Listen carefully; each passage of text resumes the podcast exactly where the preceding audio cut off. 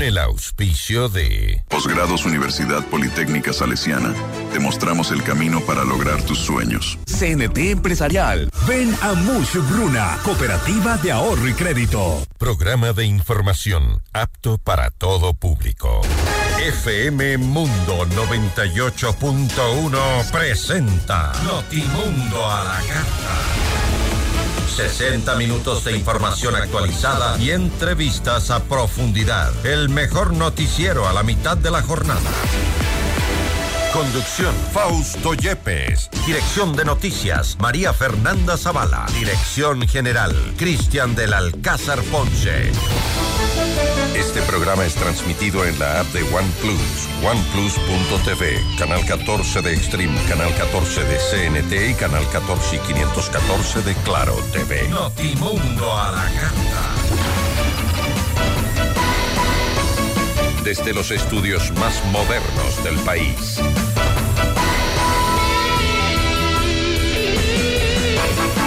13 de la tarde en punto, 13 horas en punto.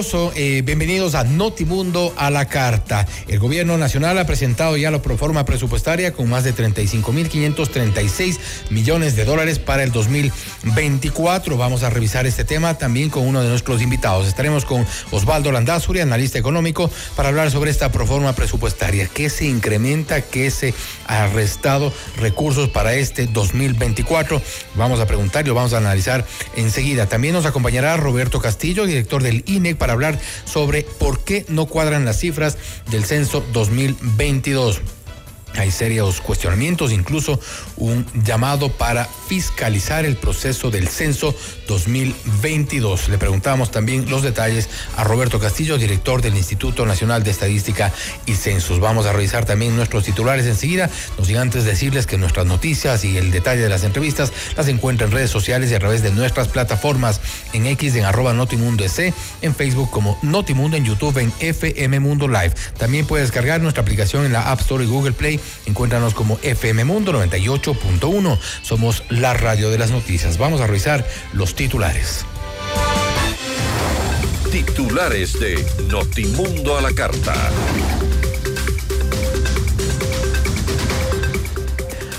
Y desde el próximo 1 de abril entrará en vigencia el incremento del IVA al 15%.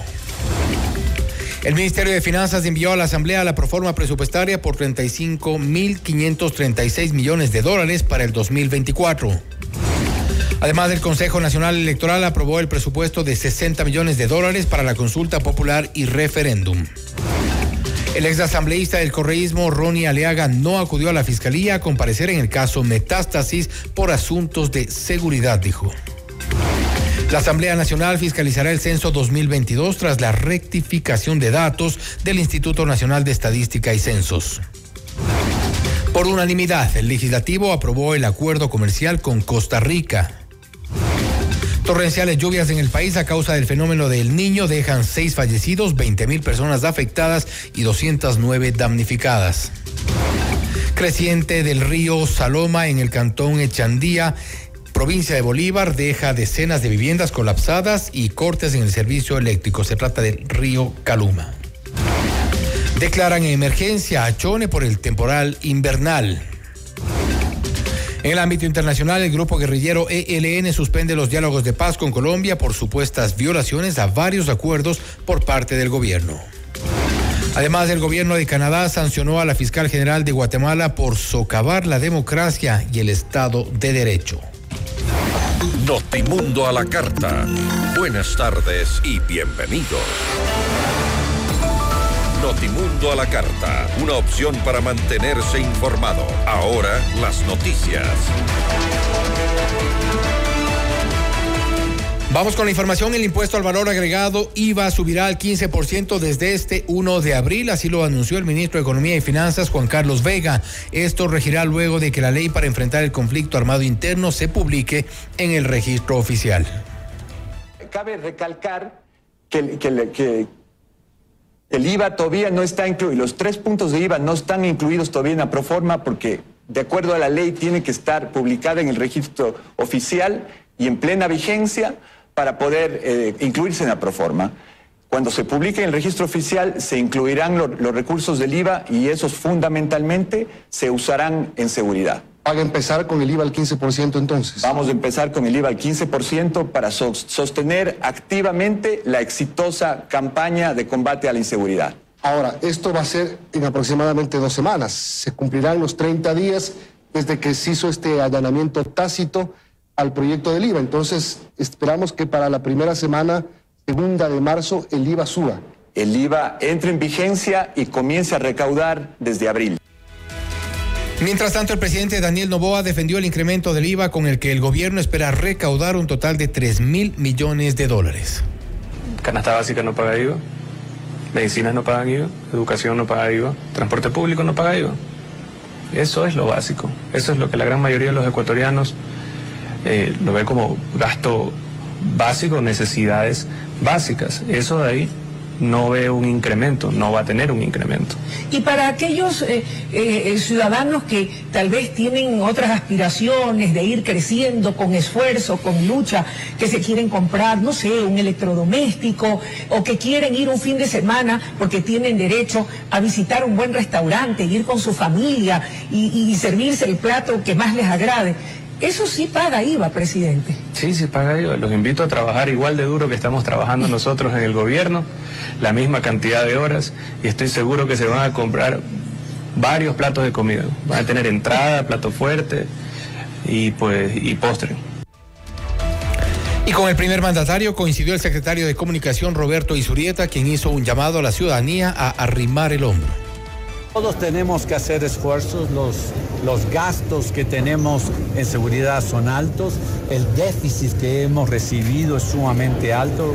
Dentro del mismo marco que acabo de decir, el Ecuador va a salir en la medida de que todos hagamos esfuerzos para, eh, para continuar estos resultados que son muy importantes para el país. Pero el 90% más o menos de los de los ingresos y de los egresos de los, egresos del Estado se concentran en seguridad, educación y salud. Y sistemas de justicia. Tras el anuncio del gobierno de incrementar el IVA al 15% desde abril, el asambleísta del correísmo Blasco Luna reaccionó y calificó la decisión como un paquetazo. Nos terminaron de entucar una ley del incremento del IVA señalando que ello iba a servir para eh, la policía, para el ámbito del eh, ejército, pero ya en la proforma presupuestaria consta remuneraciones, sueldos y salarios. Entonces es, necesario hacer un análisis pormenorizado y también el anuncio que ha hecho el, ministro en relación a que ya a partir del próximo mes nos terminan entucando el IVA al 15%. Nosotros desde ya anunciamos, una vez que sea publicado en el registro oficial, nosotros iremos a presentar nuestra acción de inconstitucionalidad, porque particularmente cuando yo presenté las mociones para que se emocione el archivo, no se dio paso y eso impidió de que terminemos archivando esta propuesta de ley, que en definitiva es un paquetazo para el bolsillo de las y los ecuatorianos. De su lado, el legislador del oficialismo, Ramiro Vela, recalcó que el incremento del IVA es una decisión del Ejecutivo. El país ha decidido tomar eh, este camino. El ministro no lo había anticipado en la proforma que presentó ayer. En el proyecto que presentó ayer no está todavía incluido esto, pues no está en el registro oficial, pero ya lo conocemos que va a ser al 15%. Es una decisión totalmente del Ejecutivo. Le digo que el país tiene que tomar decisiones, porque si usted busca responsables de quién aprobó la ley, sería bueno responsabilizar quién dejó al país en crisis total, económica, moral, llena de corrupción, con narcotráfico. Notimundo a la carta. Información oportuna al instante mientras realiza sus actividades al mediodía.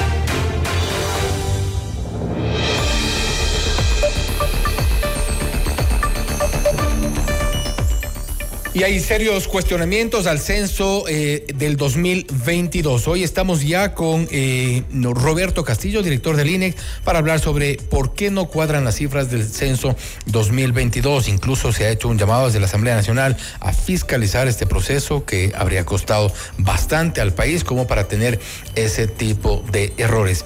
Eh, Roberto, gracias por estar con nosotros. Fausto Yepes le saluda, bienvenido. Buenas tardes, Fausto. un gusto estar acá. Bueno, gracias por el espacio. Eh, veo que también hay algún tipo de desinformación y con mucho gusto estoy aquí para aclarar todas las dudas que tú tengas y la ciudadanía también. Ahora bien, se ha pedido ya incluso eh, en declaraciones del, eh, desde el Ejecutivo hay cuestionamientos, hay cifras que no cuadran, 800 mil eh, personas al menos, incluso en su momento se, muchas de las personas recalcaban que no fueron censadas, nunca recibieron una visita por parte de los equipos del INE. hay inconsistencias y esto parece que es innegable. Mira, no, hay discrepo y quiero hacer la precisión un poco veo que hay personas o personajes tratando de desinformar y mi deber es obviamente aclarar cualquier tipo de duda. Vamos con la primera. El censo de población contabilizó a 16.9 millones de personas y esos resultados fueron puestos a la ciudadanía en septiembre del año anterior. Ahora bien, todo censo ha tenido, tiene y va a tener siempre un porcentaje de la población que no es contabilizado. Para poder estimar ese porcentaje de la población que no es estimada, se hace una evaluación de la cobertura del censo de población. Se utiliza una técnica que se ha venido utilizando en los últimos al menos tres décadas, que se conoce como la conciliación demográfica y consiste en cuantificar cuál es la población que no fue contabilizada. Esto lo hemos dicho justamente en el marco de un evento que hemos eh, socializado el día lunes. Y en ese sentido, la población contada en el censo de población más la población que no se contabilizó y que se tiene que cuantificar, que fue del 4.2% del total y que está dentro de los márgenes aceptables, nos da una población total de 17.7. Todos los censos de población lo han tenido. El censo del 2010, por ejemplo, no contabilizó a 513 mil personas. Fue una misión de cerca del 4% y eso es lo que técnicamente se ha hecho y siempre se debe hacer. Y es esta cifra final, la que acabo de mencionar, la que va a servir para, por ejemplo, el Ministerio de Economía y Finanzas, para el Consejo Nacional Electoral, para todo fin de política pública. Es más, las cifras que acabo de mencionar ya son parte del Plan Nacional de Desarrollo presentado en las, hace pocas horas por la Secretaría Nacional de Planificación. Es decir, ustedes defienden esta diferencia que hay entre 17 millones 700 mil, que son las cifras, los datos presentados, y los 16 millones 938 mil aproximadamente que eh, señalan de la población. Eh, eh, este, esta es la diferencia. Pero hago otra vez, te hago una precisión, si me permites, salgámonos un poquito del año 2022. Te hablo, mira, en el año 2010 la omisión censal fue del 3.4%, correspondió a 512 mil personas. En el año 2001 fue de 610 mil personas y correspondió al 4.8%. En 1990 fueron de 782 mil personas y la omisión fue del 7.5%.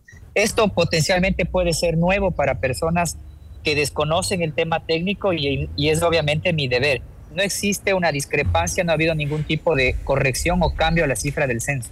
El censo son 16.9 millones de personas, pero ahora hay que sumar la omisión censal y es la población total. Una vez más, insisto, no hay ningún tipo de discrepancia o algo por el estilo. Es un procedimiento que la Oficina de Estadística ha hecho en los últimos al menos 50 años, y no solo la de Ecuador, sino cualquier oficina de estadística en el mundo. ¿No se ha invisibilizado a muchos ecuatorianos? La invisibilización que tú acabas de mencionar se expresa en la omisión censal, una omisión del 4.2% que justamente recoge esa población que por A o B circunstancia no fue contabilizada en el operativo de campo que se realizó un año atrás.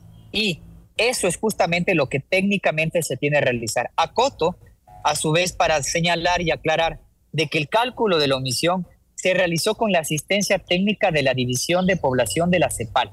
Es un ejercicio realizado tanto con el Instituto como por Naciones Unidas que tienen el único objetivo de garantizarle al país cifras precisas, precisas confiables y con esas cifras obviamente se puede emplear toda la política pública correspondiente. Esteban Torres, desde el Ejecutivo, desde la Asamblea Nacional, hay algunos eh, asambleístas que han también eh, mostrado su preocupación. Ambos coinciden en aparentes o presuntas irregularidades. ¿Qué les dice? Bueno, eh, tanto el gobierno que lo hemos conversado, miren, esto es totalmente, es nuestro deber comparecer ante la Asamblea Nacional. Vamos a ir las veces que sean necesarias para explicar desde el ámbito técnico eh, y existen obviamente imprecisiones, errores en estos mensajes que se están difundiendo. nosotros somos una institución técnica, nunca hemos desconocido y siempre lo hemos mencionado que fue un censo muy complejo por la ola de inseguridad en la cual se diseñó o se implementó este censo de población. Y es nuestro deber, evidentemente, asistir, aclarar y explicar técnicamente para que no exista ninguna duda de una información que es extremadamente importante para la toma de decisiones en el país. Hablamos de esta omisión censal y usted se ha referido, por ejemplo, a datos anteriores. Estamos hablando que en el, en 90 ha habido quizá eh, en número mayor omisión censal, en porcentaje eh, es ¿También? la también es en, el 90 fue mayor, correcto, del 7.5%. De 7.5%, mucho mayor en, en 1950, 10.4%. Para este 2022, 4.2%, 738 mil. Es así, ¿verdad? Así es. Y esto es importante también comunicarlo y aclararlo. Una vez más, repito, todos los censos han tenido, tienen y van a tener una omisión censal. Lo que hace la Oficina de Estadística es cuantificar esta omisión y poder enmendar cualquier tipo que este operativo de campo, que es el más complejo del país, que es extremadamente difícil ahora por las condiciones que afronta el país, se tiene que obviamente hacer esta cuantificación. Quiero transmitir a la población esta tranquilidad desde el instituto, iremos las veces que sean necesarios. A gobierno también le hemos expresado esa, digamos, esa total apertura a explicar lo que se tenga que explicar. Y prueba de ello es la transparencia con la que hemos procesado este tema. Le hemos pedido hace más de siete, ocho meses a Naciones Unidas, particularmente a la División de Población de la CEPAL y al Fondo de Población de Naciones Unidas, que se haga una auditoría independiente al censo de población. El día de hoy, en la tarde, al final del día, voy a recibir ya el informe de auditoría. Por primera vez voy a conocer este particular y de forma independiente también pondremos a consideración de la ciudadanía los resultados de esta, auditoría para que justamente la academia y todos los hacedores de política pública tengan la certeza, tengan la tranquilidad de un censo que fue complejo, fue desafiante, pero es un censo que tiene una buena cobertura, una buena calidad y que obviamente ha tenido el acompañamiento de expertos internacionales. Vamos a escuchar la intervención de Paola Cabezas, la asambleísta de la Revolución Ciudadana, hablando precisamente sobre estos cuestionamientos y quisiera directamente referirme a, los términos en los que habla, porque incluso se, se, ha cuestionado eh, el, costo que, implicó este censo. Escuchémosle y comentamos enseguida, por favor. Luego de un proceso repleto de irregularidades, retrasos e incumplimientos de toda índole, el Instituto Nacional de Estadísticas y Censos presentó finalmente, el 21 de septiembre, los resultados del Censo de Población y Vivienda 2022. Y como era previsible, los resultados son genuinamente acordes con todo el proceso. Es decir, de una metodología atropellada, antitécnica y mediocre. Es decir, de una metodología que no permite ver los resultados reales. Todos los riesgos que implica el octavo Censo Nacional de Población, séptimo de vivienda y primero de comunidades, finalmente se concretaron en cifras. Más de una vez se los dijimos que era un proceso arriesgado, inseguro y poco efectivo. Otro de los asambleístas, César Umajinga, también se refirió a estos cuestionamientos. Escuchemos, por favor. Hace muchos eh, años nosotros habíamos dicho que el tema del censo nacional en el Ecuador no era tan absolutamente eh, buena y no tenía la veracidad ni tampoco contrastable. Y por eso hemos dicho al presidente de la República que no acepte estos datos, que no publique esos datos hasta que las comisiones interdisciplinarios pueda también en efecto eh, hacer eh, un trabajo de investigación. En ese sentido, habrá muchas autoridades que van a comparecer para que ellos también demuestren las preguntas, las repreguntas, porque aquí nosotros queremos fiscalizar, fiscalizar y también remitir a la Contraloría General del Estado como es vulneración de derechos, es alteración de datos. Y eso es absolutamente también tema de delito penal. Hablan de vulneración de derechos, hablan de alteración de datos, eh, Roberto. Bueno, como acabé, te mencioné en la, en la presentación y en la introducción, nosotros iremos a la Asamblea las veces que sean necesarios para explicar desde lo técnico. Lamentablemente este tema se ha politizado, se ha dado oídos a opiniones y no a datos. Eh, hay un montón de imprecisiones que se cometen, se mencionan, errores en los mensajes. Mi deber como director del INEG es aclararlas. Iré las veces que sean necesarios, no solo yo, es todo un equipo de trabajo, es una institución. Eh, sobre este particular, los temas que acaban de expresar eh, las personas que usted acaba de, Paola Cabezas de ponerme y en el audio, Majinga. justamente estos dos asambleístas, pues bueno, sin ningún problema nosotros lo haremos. Y además de eso quiero informar, el censo de población ya está siendo auditado por la Contraloría General del Estado. Este proceso ha iniciado hace un poco más de tres o cuatro meses. Se están haciendo los, eh, las revisiones de los procesos como manda la ley, como es nuestra obligación. Y volveremos las veces que sean necesarios, obviamente, para aclarar cualquier tipo de eh, comentario, imprecisión. Recuerden, la Asamblea es un espacio político, el INEG es una institución técnica. Las declaraciones que se han mencionado, a nuestro criterio, es un desconocimiento de la parte técnica y así lo vamos a demostrar en el momento que sea del caso. Y es precisamente los cuestionamientos que se han generado por la importancia de las cifras eh, en, en, este contexto, porque eh, es básicamente la, la, base para muchas eh, decisiones que se tomen desde el poder público. Así es, y aquí también hago un llamado a la calma, porque, y sobre todo la academia, digamos, estamos hablando de una institución y es las personas, les hago esta invitación. Fue un censo realizado en una compleja situación de inseguridad. Nuestro mayor desafío fue enfrentarnos a un déficit de censistas que días previos al arranque del operativo tuvimos que afrontarlo dado los estados de excepción. Solamente una institución como el INEC logró justamente cumplir su tarea de concluir el operativo de campo. No fueron las condiciones que uno esperaría, pero son factores externos. Y conscientes y siendo muy responsables de la importancia que tiene esta información, Hemos pedido a Naciones Unidas una auditoría, que sea Naciones Unidas que se pronuncie. Dudo mucho del tema de las personas que asesoran en esta comisión porque no son técnicos, no conocen del tema y también el instituto deberá exigir justamente que la evaluación sea hecha por personas profesionales e independientes. Y finalmente, para hablarte del tema quizás más relevante, es que fruto del censo de población y otros ejercicios que ha realizado el instituto, es un hecho que la población está creciendo a un menor ritmo vamos en los próximos años a empezar a envejecer porque están naciendo menos niños y con ello va a haber un cambio importante en la demografía del país y esto tiene implicaciones de política pública al mediano y a largo plazo.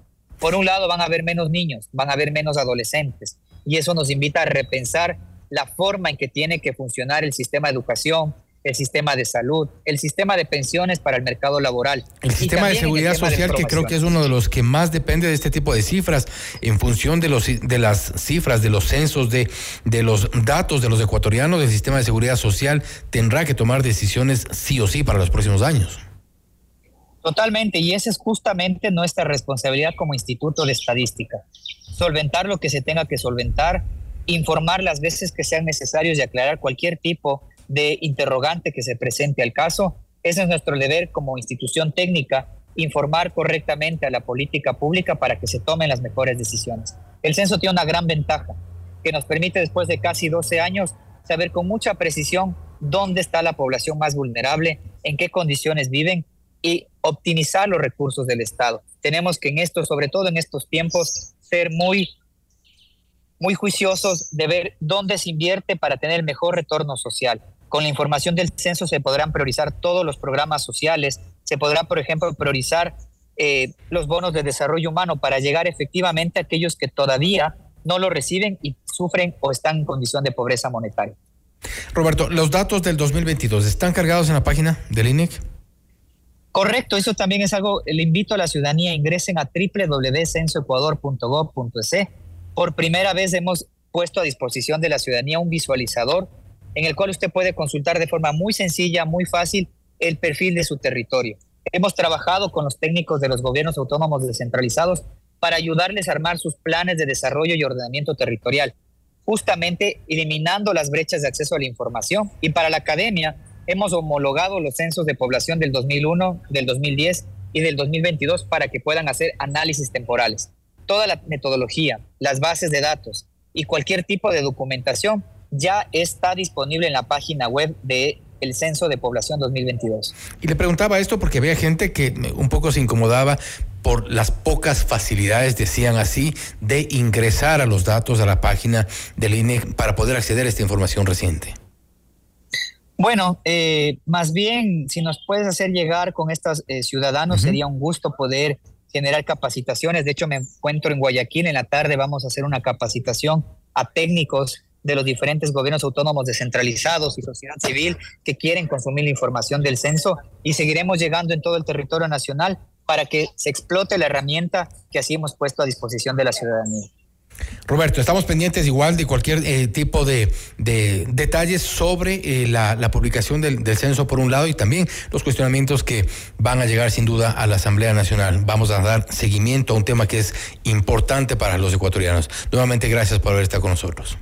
Gracias también a ti. Muy buena tarde.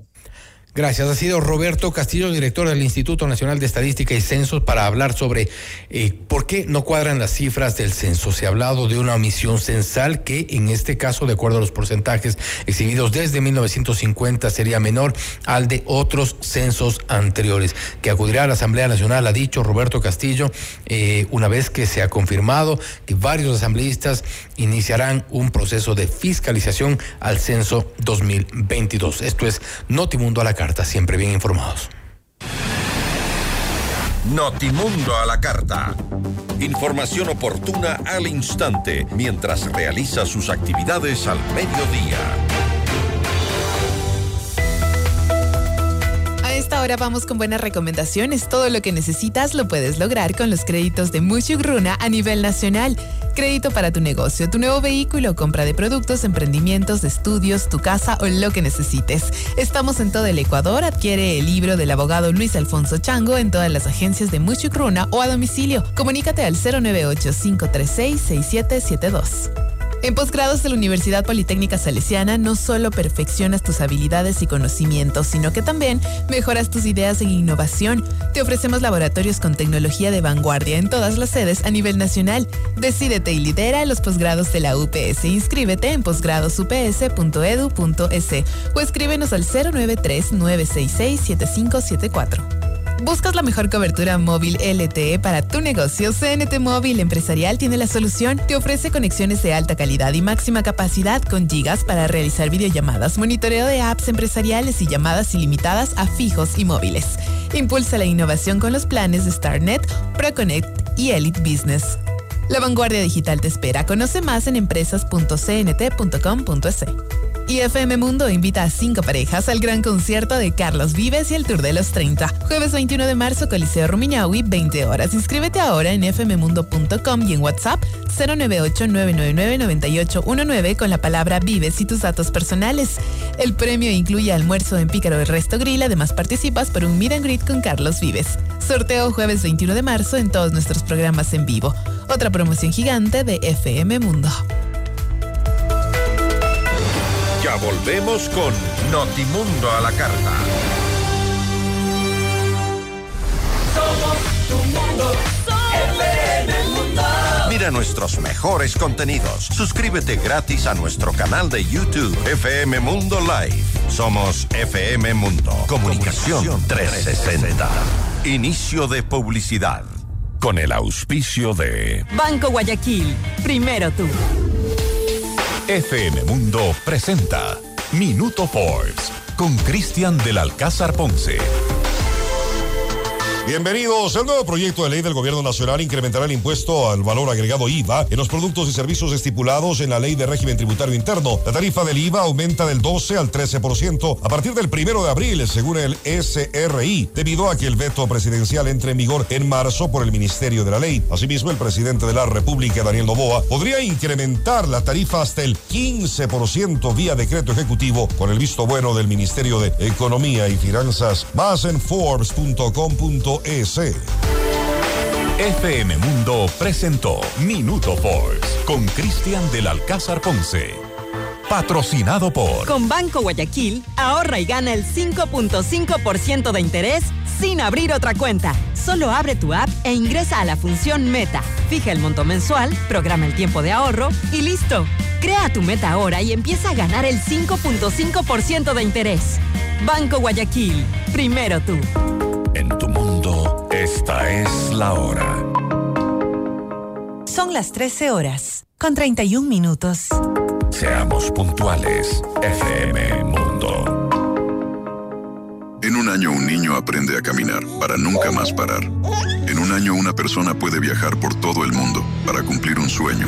En un año un deportista élite puede ganar una Olimpiada y enorgullecer a todo un país. En un año miles de profesionales estudiarán las mejores maestrías en posgrados Universidad Politécnica Salesiana. La decisión, la pasión y la dedicación son tuyas. No postergues tu progreso y tu futuro. En posgrados Universidad Politécnica Salesiana, te mostramos el camino para lograr tus sueños. Decídete y lidera. Inscripciones abiertas. ¿Quieres llevar tu negocio al siguiente nivel? No te pierdas el seminario Cómo franquiciar mi negocio, en donde aprenderás con expertos las herramientas para posicionar tu marca, el sistema de franquicias y cómo expandirte a nuevos mercados. El seminario tendrá lugar el miércoles 6 de marzo en el edificio Las Cámaras, desde las 8.30 am hasta las 6 pm. Adquiere ya tus entradas en buenplan.com.es. Ingresa el código FM Mundo y obtén un 15% de descuento por tiempo limitado. Con el apoyo de la Cámara de Comercio de Quito, la Alianza para el Emprendimiento e Innovación, el Ministerio de Producción, Ban Ecuador, Contífico, Payphone, CNT, Spingar y Franquicia Plus. Un evento de Kaizen Management Consulting.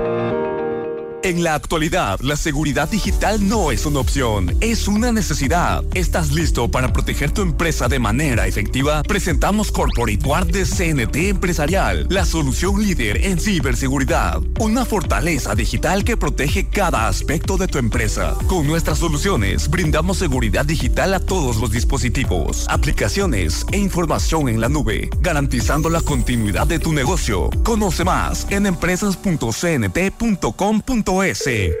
¿Aló? Prima, ¿cómo está? ¿Cómo va el negocio? Bien, prima. Le hice caso y aumenté los productos gracias al crédito Muchugruna. Qué bueno, prima. Y ahora están en todo el Ecuador. Cuéntele a la familia. Apoyamos todas sus iniciativas y le damos crédito para lo que necesite. Negocio, estudios, viaje, vehículos y más. Hasta 30 mil dólares, sin base y sin garante. Acérquese a la agencia más cercana y solicite su crédito en todo el Ecuador. Aplica condiciones. Abogado Luis Alfonso Chango, gerente general. Estamos en el centro norte y sur de Quito. Somos tu mundo. FM Mundo. Somos FM Mundo. Comunicación 360. Fin de publicidad. Este programa es transmitido en la app de OnePlus, oneplus.tv, canal 14 de Extreme, canal 14 de CNT y canal 14 y 514 de Claro TV. En 98.1 continuamos con Notimundo a la carta. Notimundo a la carta, una opción para mantenerse informado. Ahora las noticias.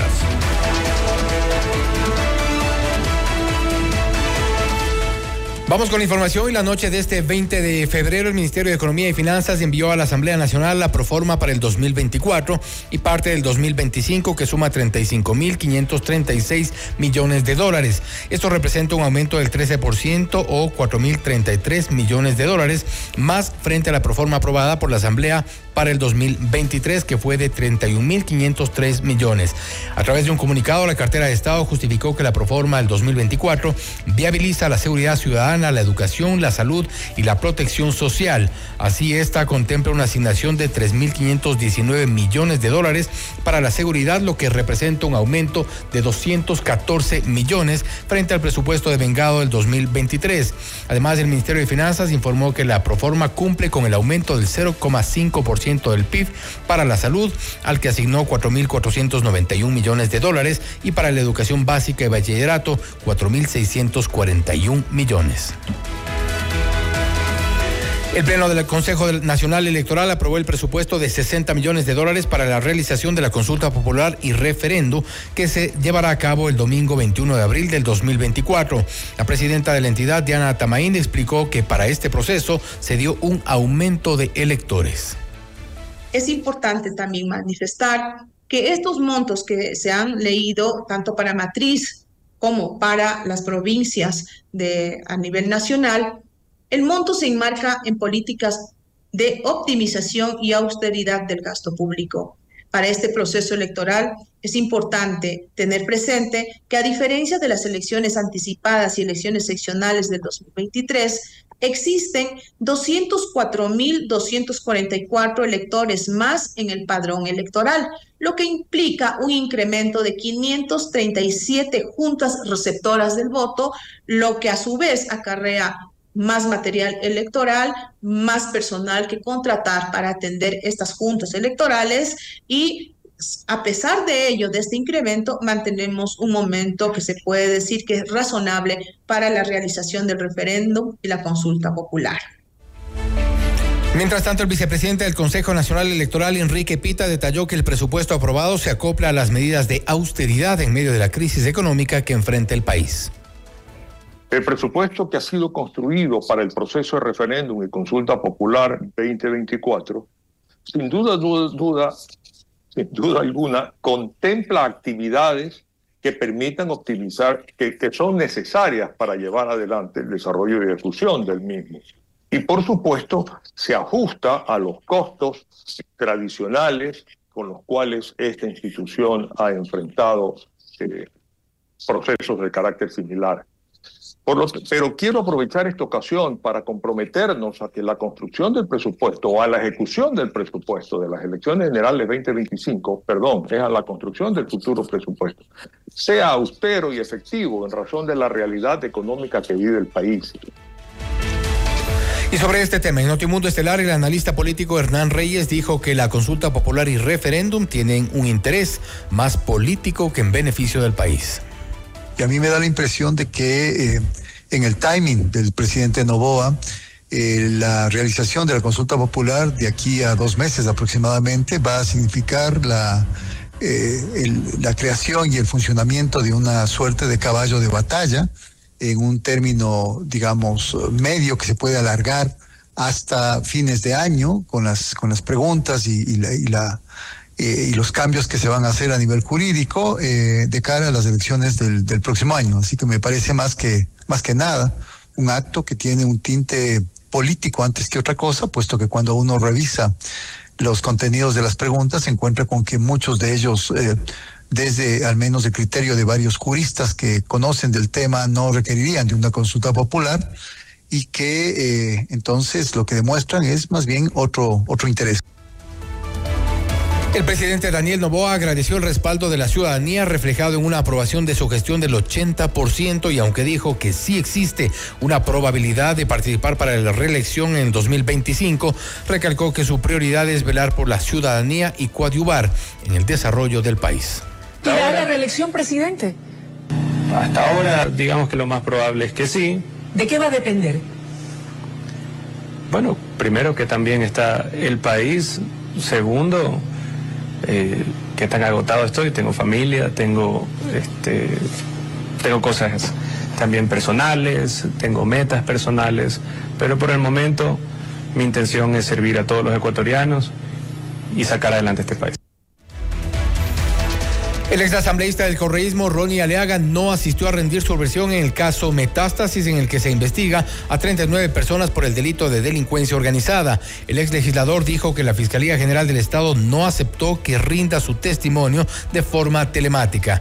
Aleaga envió un escrito en el que indicó que por asuntos de seguridad no puede acercarse personalmente a la Fiscalía. Ante ello, solicitó una nueva fecha para rendir su versión y un link para poder conectarse vía telemática. Además, insistió en que no es la primera vez que la justicia ecuatoriana le ha solicitado comparecer para rendir declaración y dijo que en otras ocasiones su petición de ser recibido de forma virtual sí ha sido aceptada. Con ocho votos a favor, la Comisión de Fiscalización de la Asamblea Nacional aprobó la comparecencia del excomandante de la policía, Tania Varela, tras las denuncias por su presunta vinculación con el crimen organizado. El asambleísta Ramiro Vela de la bancada oficialista ADN envió un pedido de información y solicitó a esta mesa legislativa, que de, eh, de la que es parte, que inicia una investigación no solo a Varela, sino a todos quienes en su momento se denominó narcogenerales. En diciembre del 2022, el Frente Parlamentario Anticorrupción que lideraba Fernando Villavicencio emitió un informe sobre el caso León de Troya en el que se señala en varias ocasiones a Varela, a quien se le asignaba el alias de la madrina. Este jueves 22 de febrero, la Asamblea Nacional reinstalará la sesión en la que se resolverá el proyecto de reformas al Código Orgánico Integral Penal. El presidente legislativo Henry Kronfle adelantó que el documento, compuesto por 87 artículos, se votaría en tres bloques. En Notimundo Estelar, Paul Buestán, asambleísta por Construye, informó que la bancada se opondrá en su totalidad y que al correísmo se le cayó su agenda de impunidad. No solamente hemos hecho una crítica a lo que tiene que ver con la reforma del recurso de revisión, sino también al tema de la investigación previa y la injerencia de entidades como la Asamblea Nacional, la sino también existen otros postulados, como por ejemplo el tema de la justicia indígena, que refiere a su aplicación en toda la territorialidad ecuatoriana, desnaturalizando la misma justicia que fue implementada a raíz de la Constitución del 2008. Tenemos también un régimen eh, disciplinario y sancionador a las fuerzas del orden público que también pone en riesgo la seguridad jurídica, pero el riesgo más inminente es de que, por ejemplo, en la disposición general única regula incluso un procedimiento administrativo de sanción a jueces y funcionarios judiciales que incumplirían con el tema, por ejemplo, de aplicar estas dos causales que se inventan para la aplicación de recurso de revisión eh, extraordinario, extraprocesal. Notimundo a la carta. Información oportuna al instante mientras realiza sus actividades al mediodía.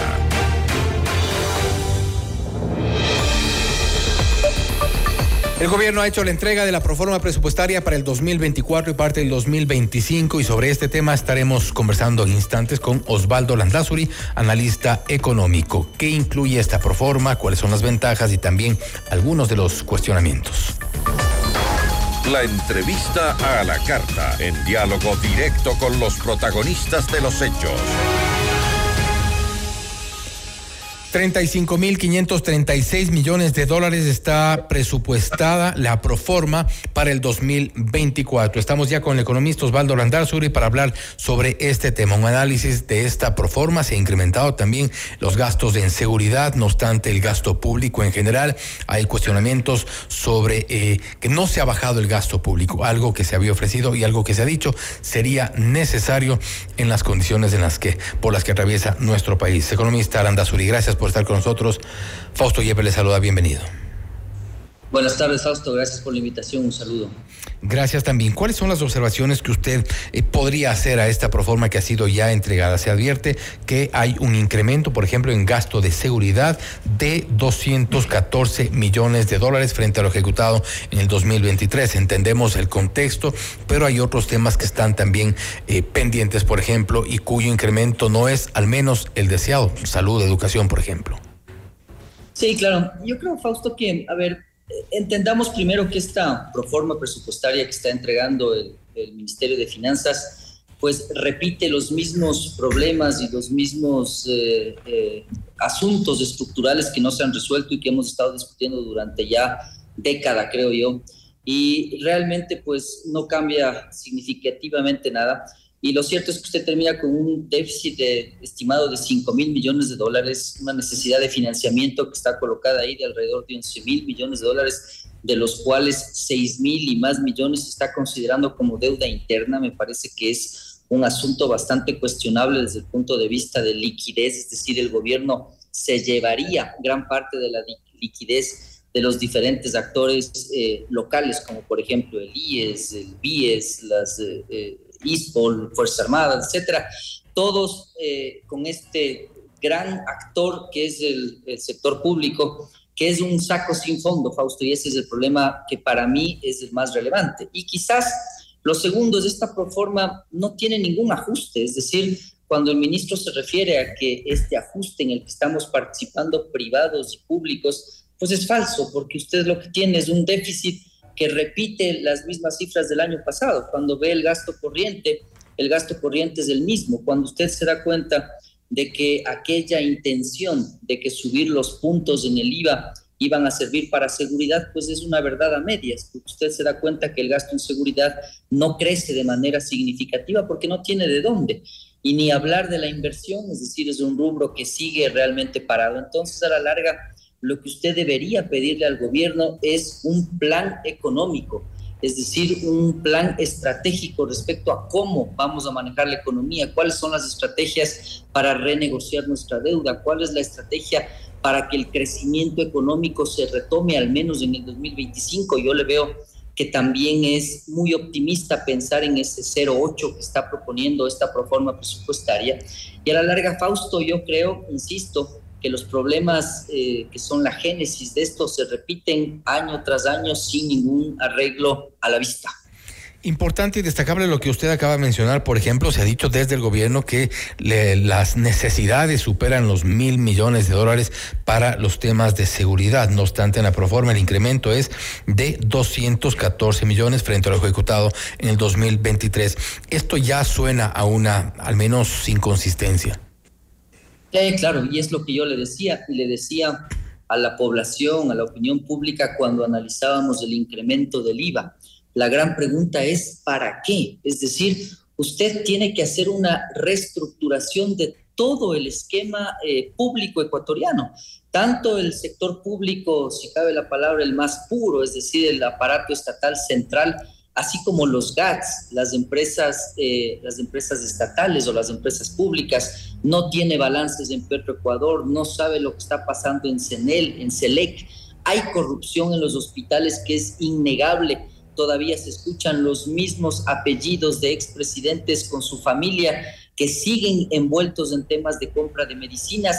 Es decir, la gran pregunta que debemos hacernos, Fausto, es el esfuerzo social que hacemos todos y que lo vamos a hacer mucho más cuando aumentamos los impuestos, ¿a dónde está dirigiéndose? Y la respuesta de los gobiernos, y no, eh, no solo este, sino los últimos dos, ha sido que el 90% es educación, salud y seguridad. La respuesta sigue siendo incompleta porque eso significaría entonces que los servicios de salud en el Ecuador son de primera, que son comparables con Europa, que tenemos un sistema sin corrupción. Eso es falso la, pregunta que yo hago retórica es obviamente eh, con, este objetivo. El decir, usted no tiene eficiencia en su gasto y no está estudiando realmente cómo alcanzar esa eficiencia. Y ahora creo que se desnuda lo que yo había mencionado respecto a este tema de subir impuestos para seguridad. Si usted no arregla los temas estructurales, le van a entrar impuestos y lo más urgente va a ser pagar sueldos de la burocracia, que es lo que está pasando en el país que tiene un indicador alarmante, Fausto, en el que usted le dedica el 8% de su Producto Interno Bruto a pagar sueldos y salarios, cuando en otros países de América Latina este valor es 4 y en Brasil, por ejemplo, es 3%. Entonces, si no resuelve aquello, pues no va a poder enfrentar los desafíos que significa un país que crece, que genera empleo, que invierte de manera exitosa y es lo que está pasando con esta proforma. Se ha hecho el anuncio, por ejemplo, del incremento del IVA al 15% desde el 1 de abril y esto se eh, estima significará unos más o menos 3 mil millones de dólares. ¿Parte de esto está contemplado? No, no está contemplado porque por ley usted lo que tiene como datos reales es aquello que ya está eh, aprobado y que ya está en ejecución. Por ejemplo, si están las, eh, los ingresos adicionales, si cabe la palabra adicionales, porque me parece que es más adelanto de flujos de la, eh, de la remisión tributaria, pero usted todavía no puede colocar esos, esos valores que en realidad en aumento de IVA se estimaban 1.300 millones de dólares en un año común y corriente, como usted va a empezar en abril, serán unos 900 millones, pero aparte usted encontró un paquete de impuestos que se van a grabar a empresas, a bancos, a patrimonios que alcanzaban la cifra que usted comenta, que me parece que era 2 mil millones de dólares en un año. Entonces, eso no está, le haría pensar que usted va a tener un déficit algo más bajo, pero a la larga, el otro asunto importante que le acompaña al déficit es cuánto financiamiento usted necesita y esa cifra sí es espeluznantemente alta, es decir, usted necesita como 11 mil millones de dólares que para mí están subestimados y además está estimando volver a atrasarse con los proveedores que ojalá y al menos no sean los mismos, sino que usted vaya rotando eh, los atrasos que va teniendo con los proveedores de servicios. Pero a la larga yo creo que es eh, un asunto que si el Ecuador no debate de manera seria, qué pasa con los subsidios, por ejemplo, qué pasa con la seguridad social, con las normas laborales, pues probablemente la palabra que yo encuentro para caracterizar eh, este presupuesto y la situación del país es insostenible, Fausto. Es decir, usted no puede aguantar déficits de cinco puntos del Producto Interno Bruto, peor todavía estando dolarizado. Si no estaría dolarizado, tendría una inflación galopante como la argentina o como la venezolana. Pero estando dolarizado, usted o se endeuda o cobra más impuestos. Y yo veo que ambas de, eh, alternativas están cada vez más cerca de aproximarse a, a, a no, ser, no ser viables. Y eso es lo realmente alarmante y preocupante. Y, y, y, eso es lo grave también porque da la impresión, y en esta lectura, que estamos también, o están desde el gobierno, jugando con los tiempos. Es decir, mientras se sí. habla del incremento del, de, de, del IVA al 15% desde abril, esto no está en la proforma, pero a la par anunciamos que nos vamos a endeudar, a la par vamos a recaudar más, pero todo es hacia arriba y en ningún momento se habla, tampoco se habla en la proforma de una reducción del gasto. No, no se habla y por eso es que la palabra ajuste que utiliza el ministro es errada, porque usted no está ajustando nada. Lo que usted está haciendo es pagar una cuenta atrasada que le dejó Lazo de alrededor de 4.500 millones de atrasos con proveedores, que probablemente sea ese al esfuerzo al que hace referencia el ministro. Pero en realidad, si nosotros hablaríamos de ajuste, deberíamos entender, eh, Fausto, cómo usted ajusta, valga la redundancia, las cuentas públicas. Eh, veamos dos ejemplos. Pero ajustan hacia arriba, 13%, 4 mil millones. Exacto. Eh, debería ajustarles hacia abajo. Ah, veamos dos ejemplos que suelen ser muy útiles porque uh -huh. son economías que también no tienen moneda, eh, Portugal y Grecia. Usted tuvo en un caso Portugal que ajustó su gasto público en 22%, apenas entró en crisis en el año 2009. Y tiene una Grecia que se negó a ajustarse y que duró 12 años ajustándose con un costo social sumamente elevado. Entonces, a la larga, lo que hizo Portugal, es decir, bajar el, el gasto público, en este caso lo que hicieron fue bajar los salarios, realmente ese es un ajuste. Es decir, usted ajusta cuando, cuando hace más pequeñas las cuentas públicas. De lo contrario, lo que está pasando con este gobierno es que está jugando con los tiempos. Es decir, lo que usted comenta, veo cómo salgo este año y realmente si usted acumula el año pasado un déficit de 6 mil millones, este de 5 mil, suman ya 11 mil millones. Si repite el problema, ahora creo que se explica mejor el por qué yo digo que es insostenible y por eso usted necesitaría un equipo económico que esté trabajando en un plan, en un modelo, en un plan económico creíble, vendible en el extranjero, que le dé plazos, que le dé formas de financiamiento, que le diga al mundo y al Ecuador qué realmente vamos a hacer para solucionar este tema que se está volviendo cada vez más inmanejable. ¿Se le va a meter nuevamente la mano a la seguridad social?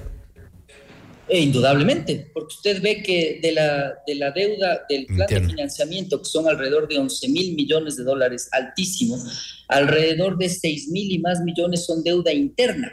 Entonces, uh -huh. la pregunta es, ¿de dónde sale esa deuda interna? Es decir, ¿quién está en capacidad de prestarle plata al Estado Nuevamente a través de, de, bonos? Pues es indudablemente la seguridad social, es decir, será uno de los actores más relevantes en este proceso de financiación. Y lo que está haciendo el Estado es retirar liquidez del sistema para cubrir sus huecos, sus desafíos, y es, y es grave. Si usted además retira liquidez para pagar de deuda externa, podría ser mucho más peligroso, pero entiendo que también están planteando algo de deuda externa para que al menos en liquidez usted quede machado, usted quede equiparado entre lo que sale y entra de dólares, porque lo que sería terrible es que usted coja deuda interna del IES, por ejemplo, y le sirva para pagar deuda externa. En ese caso sí le está comprometiendo la liquidez del país.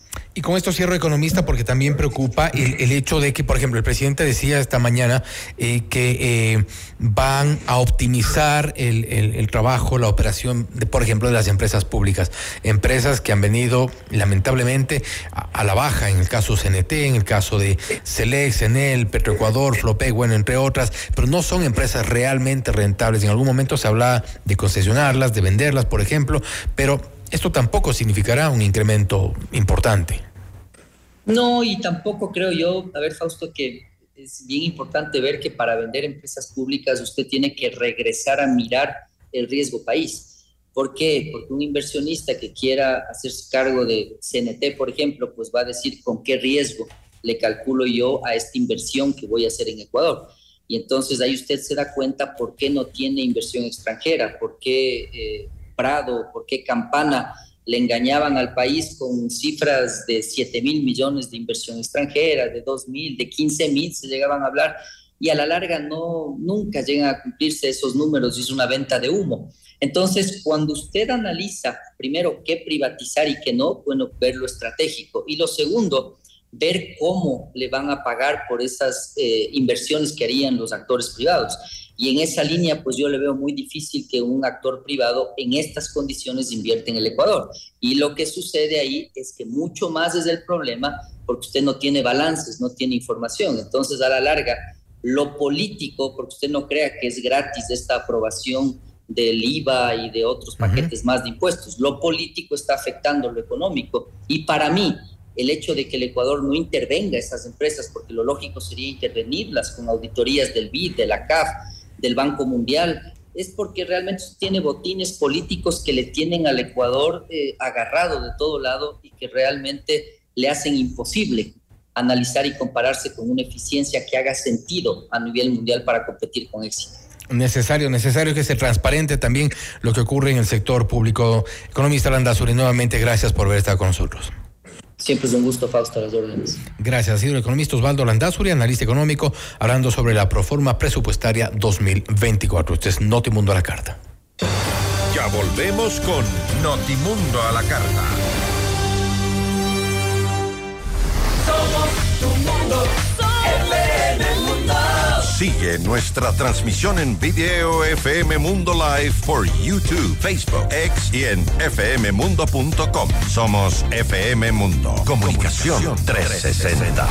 Inicio de publicidad. ¿Buscas la mejor cobertura móvil LTE para tu negocio? CNT Móvil Empresarial tiene la solución. Ofrecemos conexiones de alta calidad y máxima capacidad. La mejor navegación dentro y fuera de tu empresa. Llegas para realizar videollamadas, monitoreo de apps empresariales que maximizan tu productividad y llamadas ilimitadas a fijos y móviles. Impulsa la innovación con los planes StartNet, ProConnect y Elite Business. Conoce más en empresas.cnt.com.es. En Marathon siempre queremos darte lo mejor, pero no nos decidimos si darte el segundo artículo a mitad de precio o el tercero gratis. Así que mejor te damos los dos.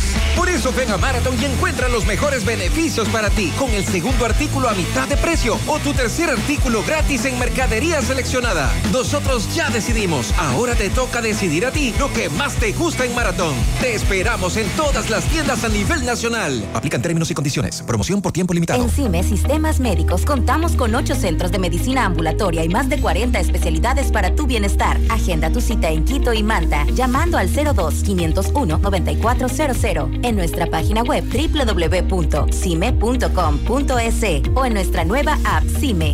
Encuéntranos ahora también en CCI y Ticentro Shopping. Tu salud es nuestra prioridad. CIME te cuida. Y Produbanco llevan el mejor entretenimiento a tu hogar. Aprovecha ahora y obtén precios increíbles en televisores, audio, cámaras y más. Paga con tus tarjetas de crédito Produbanco y difiere hasta 24 meses sin intereses más dos meses de gracia. Además, en compras de mil a tres mil dólares, recibe un 10% de descuento adicional. Te esperamos en nuestras tiendas de Mall del Sol y Centro Norte o ingresando a www.sony.com.es slash store. Aplican restricciones. Festeja con nosotros estos increíbles cinco años en Moblart. Llévate hasta 70% de descuento en mercadería seleccionada y participa en nuestro gran sorteo por aniversario. Promoción válida del 14 al 29 de febrero de 2024. Te esperamos en nuestros locales. Moblart Quicentro Norte, Centro Comercial Quicentro Norte, Subsuelo 1. Moblart Quitumbe, Avenida Morán Valverde frente al Quicentro Sur. Moblart, haz de tu hogar un mejor lugar. Indoauto, el concesionario Chevrolet con más de 50 años de trayectoria, combina experiencia e innovación para brindarte el respaldo y la asesoría que necesitas. El Indu Territorio es confianza, garantía y servicio personalizado. Encuentra una agencia Indoauto cada 150 kilómetros entre Quito y Guayaquil. Descubre el Indu Territorio y vive la mejor experiencia en ventas y servicio. En Indoauto tenemos un Chevrolet para todos. Visita nuestra agencia en Quito, ubicada en las Naciones Unidas 1780 y América. Somos tu Mundo. Somos FM Mundo. Comunicación 360. Fin de publicidad.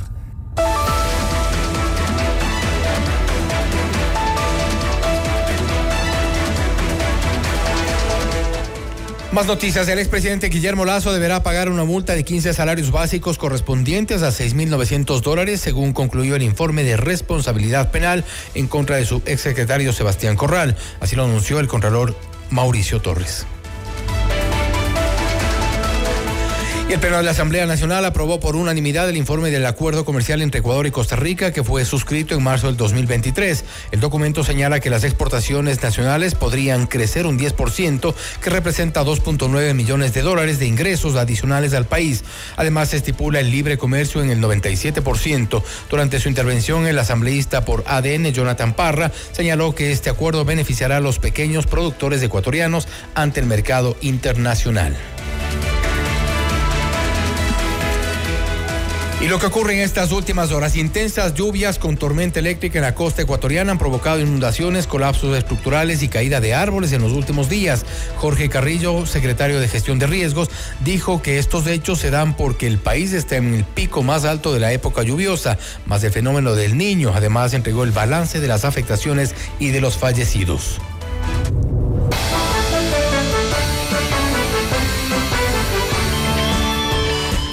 Antes del cierre, información internacional. Al menos 30 personas fallecieron y 100 están sepultadas tras el derrumbe de una mina de oro denominada Bulla Loca, situada en el estado de Bolívar, en Venezuela. Jorgi Arciniega, alcalde de esa localidad, indicó que el deslizamiento ocurrió en una zona de difícil acceso en donde ya están equipos de socorro realizando labores de rescate.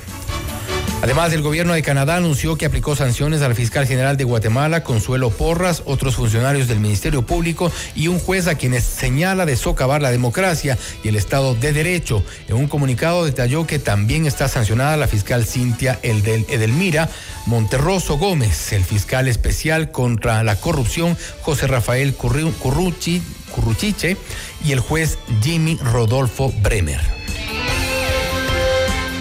Y la guerrilla del ELN declaró el congelamiento y abierta crisis las negociaciones de paz con el gobierno de Colombia, alegando violaciones a lo pactado en las conversaciones iniciadas en noviembre del 2022. En un comunicado difundido en sus redes y fechado el 19 de febrero, la guerrilla acusó al gobierno de Gustavo Petro de acciones violatorias a lo pactado en la mesa de conversaciones. Hasta aquí las noticias en Notimundo a la carta. Siga con la programación de FM Mundo 98.1. Se viene Café FM Mundo con Nicole Cueva, Carla Sarmiento y Marisol Romero. Gracias por su sintonía esta tarde. FM Mundo 98.1 presentó. Notimundo a la carta. 60 minutos de noticias actualizadas y entrevistas. El mejor noticiero a la mitad de la jornada. Conducción Fausto Yepes. Ingeniería de sonido Darío Gutiérrez. Dirección de arte Laili Quintero. Coordinación y redacción Fernanda Utrera. Redacción y redes sociales José Martín Muñoz. Dirección de noticias María Fernanda Zavala. Dirección general Cristian del Alcázar Ponce. Notimundo a la carta. Con el auspicio de Posgrados Universidad Politécnica Salesiana. Demostramos el camino para lograr tus sueños. CNT Empresarial. Ven a Mush Bruna, Cooperativa de Ahorro y Crédito.